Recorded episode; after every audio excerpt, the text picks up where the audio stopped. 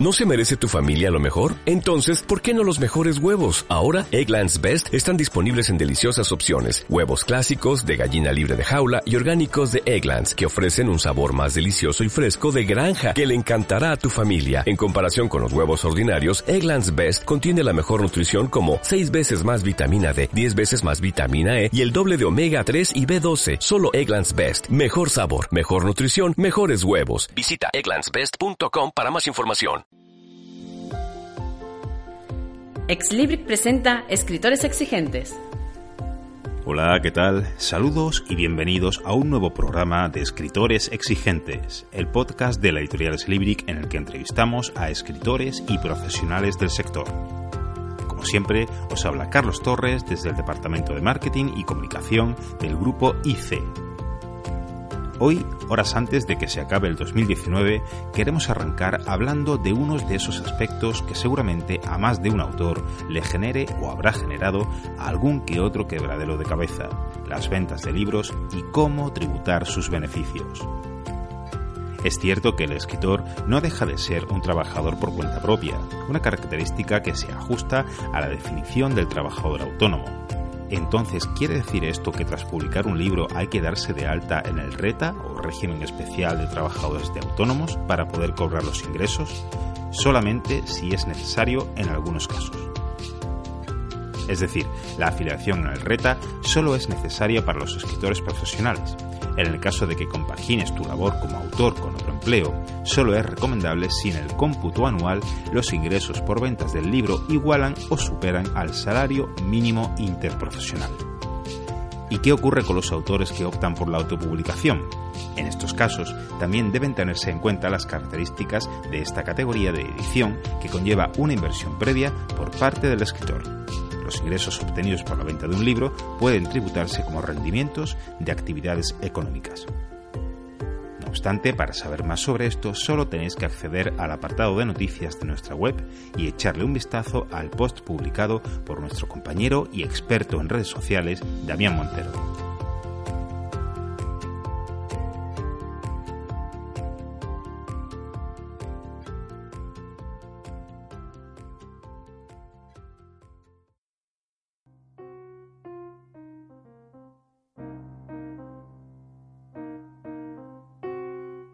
Hoy, en nuestra entrevista, hablaremos de gastronomía con el chef Daniel Barrero y con Sebastián Tirado, autores ambos del libro Cádiz para comérselo, sin duda una de las novedades más punteras del último trimestre.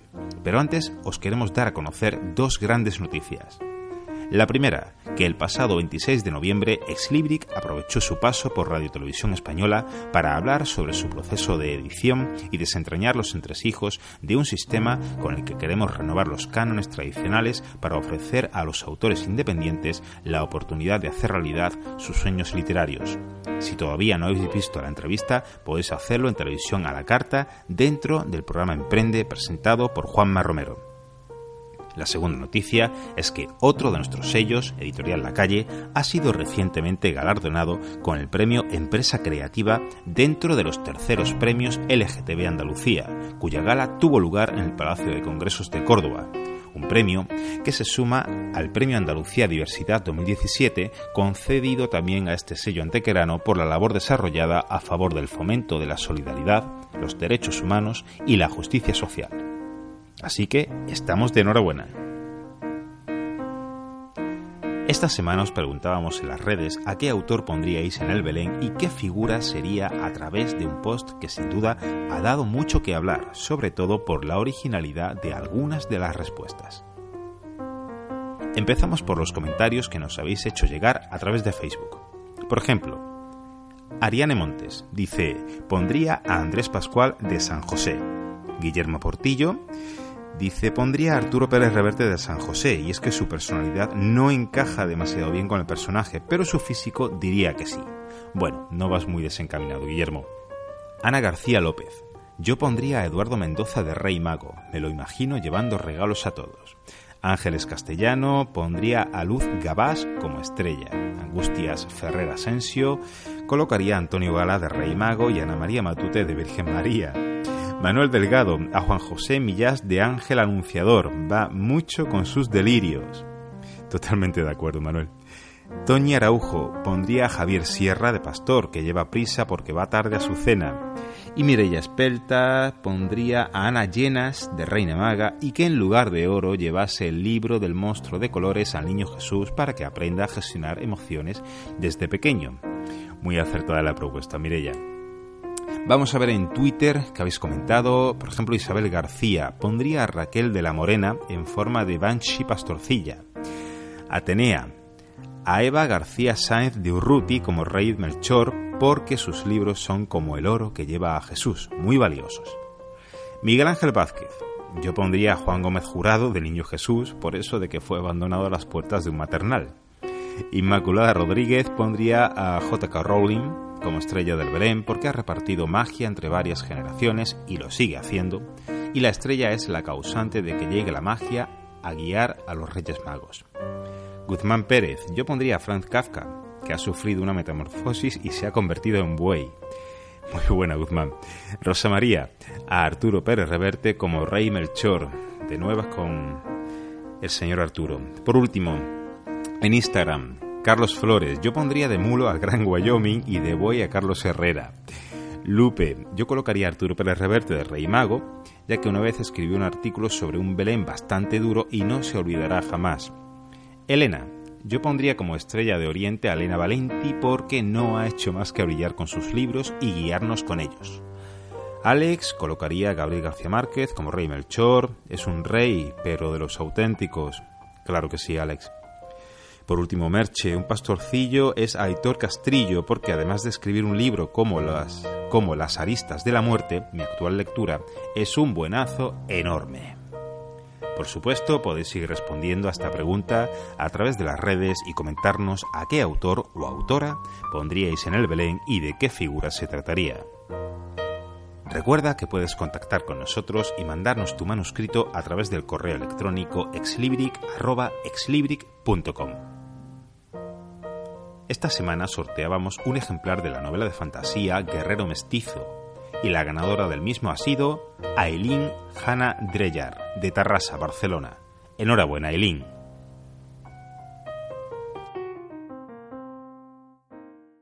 ¿Escribes? ¿Quieres publicar? Consúltanos en el correo electrónico exlibric.com.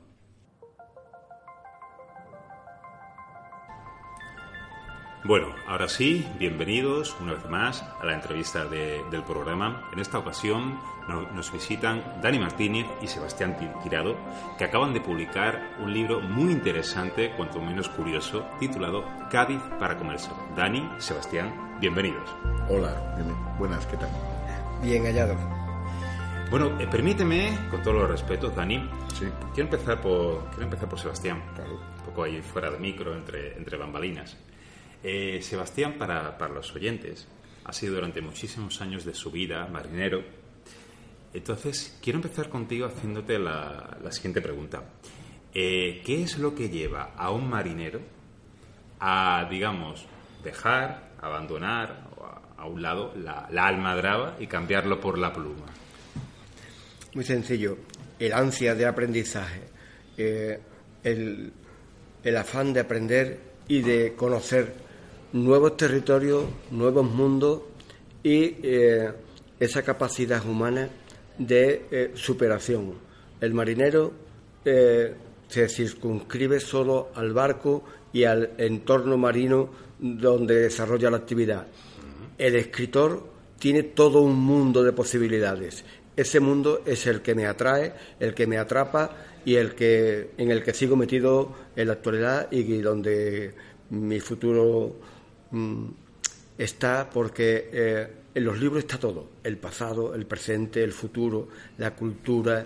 Es que es un mundo tan apasionante que me tiene atrapado.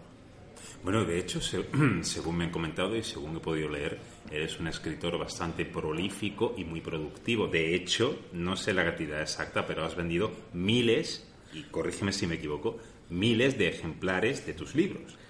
Bueno, han sido varios miles, pero eh, lo dejamos en la decena. ¿Qué ocurre? Eh, bueno, soy un escritor autodidacta, eh, afortunadamente cuento con una familia que me apoya, con unos amigos que me aportan muchísimo Y todo ese conjunto hace que Sebastián haga esas incursiones en la literatura y que sea seguido y leído por multitud de personas. Mm, es un mundo apasionante. Yo todo lo hago con pasión, lo hago con muchísimo ímpetu y después tengo una respuesta, creo que bastante aceptable. Y sí, efectivamente han sido varios miles, pero siempre en la variedad. Son seis ediciones de libros distintos eh, y del que me siento más, más orgulloso es de, del Capitán Salmedina, una novela cuyo personaje es una invención mía y que ahora dejo un poquito de la mano porque este nuevo libro me tiene atrapado. La cocina, la cultura, todo ese conjunto hace que este marinero en tierra, haciendo un homenaje a nuestro ilustre Rafael Alberti, eh, siga apasionado de la lectura y de la escritura. Ahora voy contigo, Dani, no, no te pongas celoso. a mí me encanta escuchar a Sebastián. Tengo, que, tengo, que, reconocer que disfruto mucho escuchándolo. Sí, no, la verdad es que merece mucho la pena escuchar, escuchar su voz. Sebastián, eh, por curiosidad, ¿dónde te. No, no quizá dónde te encuentras más cómodo, pero. Eh, a ver, todo el mundo sabe que hay una gran diferencia entre eh, abordar una novela, abordar una biografía, y abordar un, libro de gastronomía, como en este caso. ¿Dónde, ¿Dónde te encuentras más cómodo? Porque las diferencias son bastante evidentes. Sí, hay una gran diferencia entre escribir una novela y escribir un libro de cocina. Pero cuando tú te rodeas de personas cualificadas, de una gran valía gastronómica como es nuestro chef Dani Martínez, pues ese conjunto, ese binomio es lo que hace atractivo y que te atrapa y te imbuye en ese mundo mágico del libro.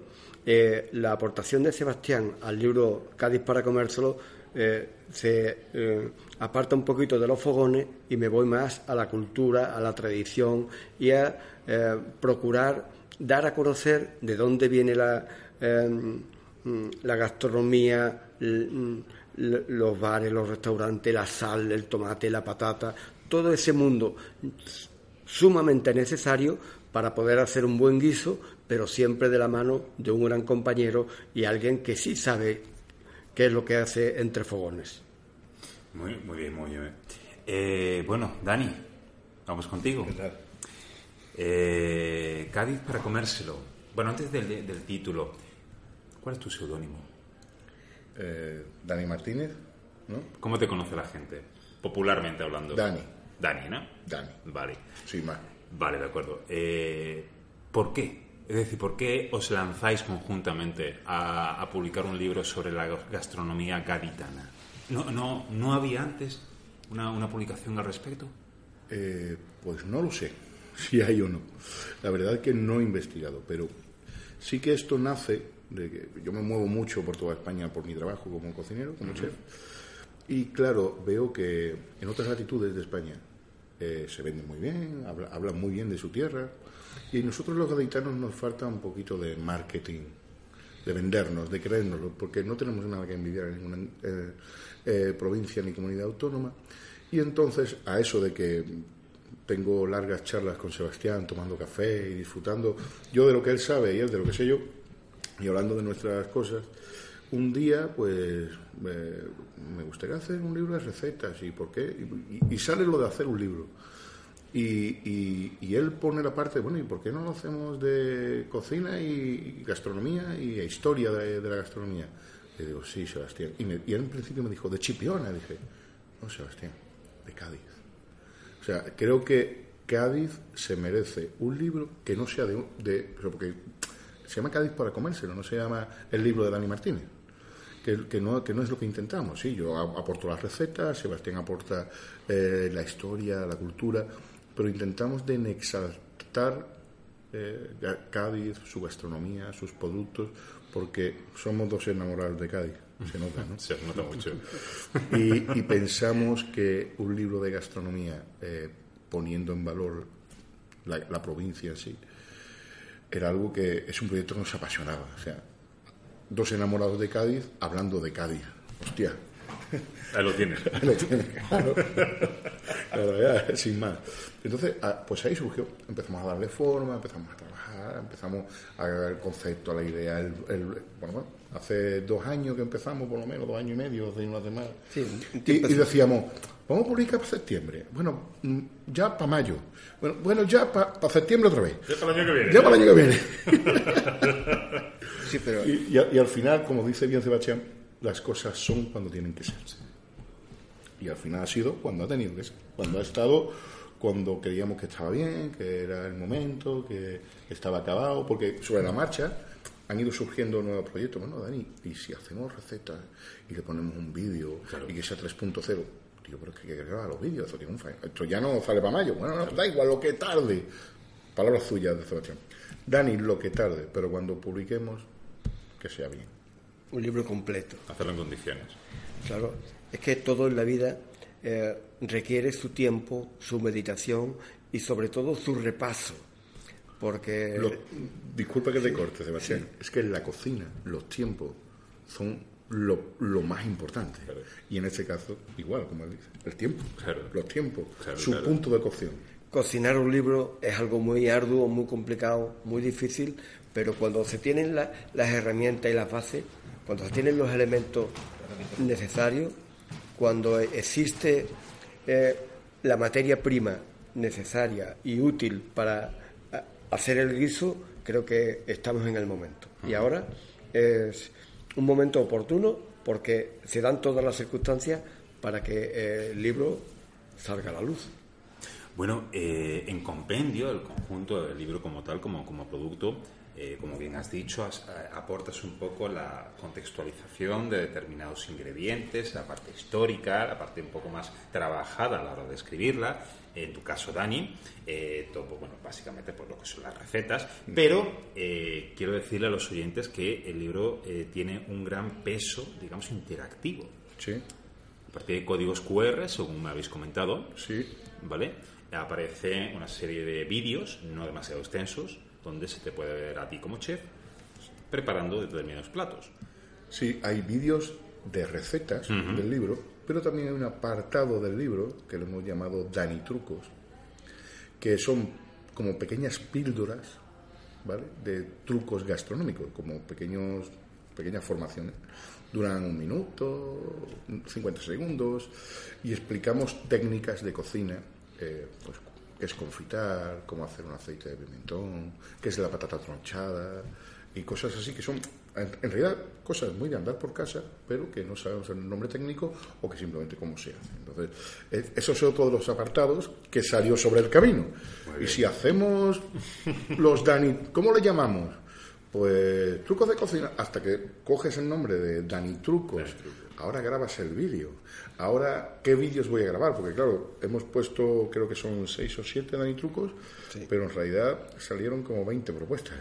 Ahora, ¿cuál, cuál cojo? Claro. ¿Cuál escojo? ¿Cuál es la mejor? claro. Claro, claro, Entonces, esto es un proceso de creatividad, de lluvia de ideas, de negociación, porque somos dos, y ahora que le guste a él, que me guste a mí, que nos pongamos de acuerdo, de acuerdo tener que ceder.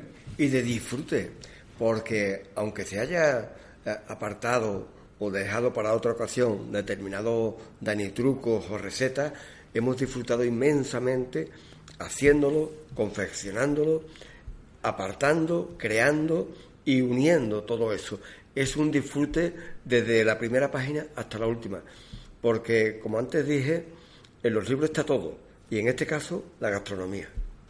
Mira, para mí hay una frase de Ferradria que para mí es el máximo en la vida, no en la gastronomía. Para mí es mi, gurú, ¿eh? Ferradria, eh, que dice que crear es no copiar.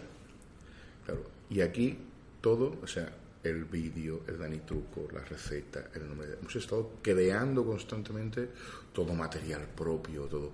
Entonces, eh, desde hacer hasta la portada, un logotipo, no sé qué. Mm, es un proceso, por eso hemos tardado tanto, es que mucho trabajo.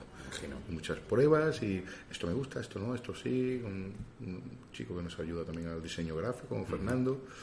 Y, y al final, el trabajo tiene su recompensa también. Normalmente sí, que lo, sí que lo tiene. Eh, os quería preguntar, cualquiera de los dos, eh, ¿a qué público va dirigido este libro? Pues yo creo que a todos los públicos. porque cualquier persona que sepa leer lo puede leer. Pero un niño hoy en día con dos años que no sabe leer, pero sí sabe escuchar, y le pones un código QR, le pones el vídeo de cocina, también lo puede ver. O sea, porque ya hoy en día mi sobrino tiene tres años y maneja la tablet mejor que yo. Entonces, es un libro accesible a todas las edades, porque está en texto para quien no maneje nuevas tecnologías, está en nuevas tecnologías para quien no quiera texto, está para gente joven y además con platos sin gluten, sin lactosa, veganos, vegetarianos, platos de carne también, de pescado. Entonces, mm, yo creo que es para todos los públicos y el texto también es un texto que aunque sea de historia y de cultura, mm, Sebastián ha sido capaz de hacerlo muy llevadero y para mí, me encanta. Y muy visual, porque hay mucha fotografía con mucha luz, eh, todo de, de, primera, de kilómetro cero, todo de nuestro entorno, y lo que hemos procurado es no escoger un público determinado. Esto es para las mujeres, esto es para los hombres, esto es para los jóvenes. No, es tan heterogéneo, es tan variado que eh, cuando me pregunta a qué público va dirigido, evidentemente es para todos los públicos.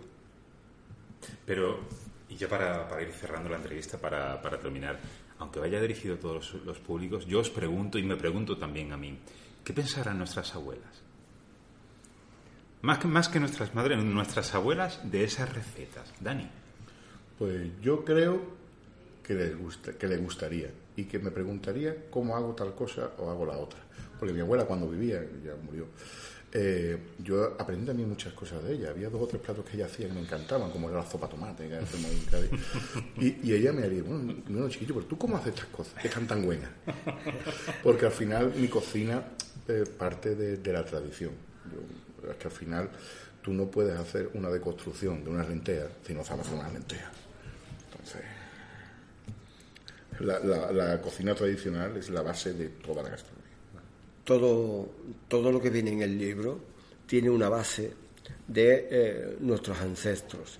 Eh, incluso eh, las que dedicamos al quinto centenario de la primera vuelta al mundo, tiene un, un, trasfondo de dónde viene y a dónde llegó en ese momento. La ensalada del Bauprés, la mardeleva de langostinos, las patatas alioli que vienen, que no son patatas, que no son esto. Es que nuestras abuelas estarían encantadas porque parece un juguete, pero que se come. Entonces, es tan variado, es tan variopinto que yo creo que estarían encantadas.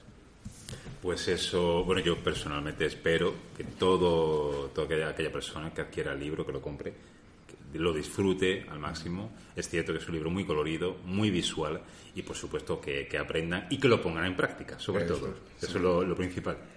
Dani, Sebastián, ha sido un placer teneros aquí. Nos seguiremos viendo más de una ocasión. Os deseo muchísima suerte y que Cádiz para comérselo venda muchos ejemplares. Muchas gracias. Gracias a ustedes.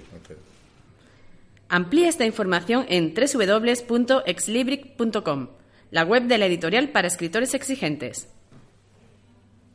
Bien, para terminar, os dejamos con la lectura de un poema de Rudyard Kipling, con el objetivo de que vuestras palabras no estén plagadas de frases ya dichas, de promesas insulsas que se vuelven epidémicas y saltan por doquier por las redes sociales y las tarjetas que regaláis a vuestros conocidos, amigos y familiares.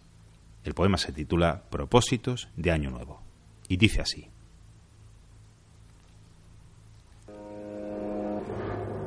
1. He decidido que durante todo el año aparcaré mis vicios en el estante. Seguiré un camino más piadoso y sobrio, y amaré a mis vecinos como a mí mismo, excepto los dos o tres de siempre, a los que detesto tanto como ellos me odian. 2.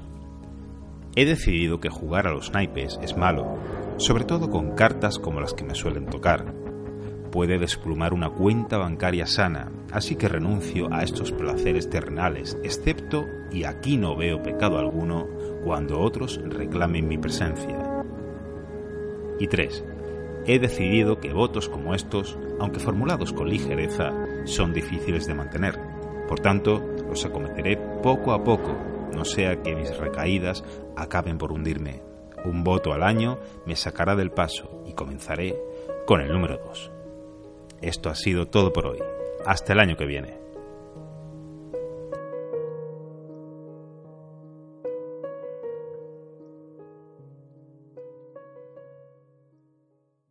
En Sherwin Williams somos tu compa, tu pana, tu socio, pero sobre todo somos tu aliado, con más de 6.000 representantes para atenderte en tu idioma y beneficios para contratistas que encontrarás en aliadopro.com. En Sherwin Williams somos el aliado del PRO.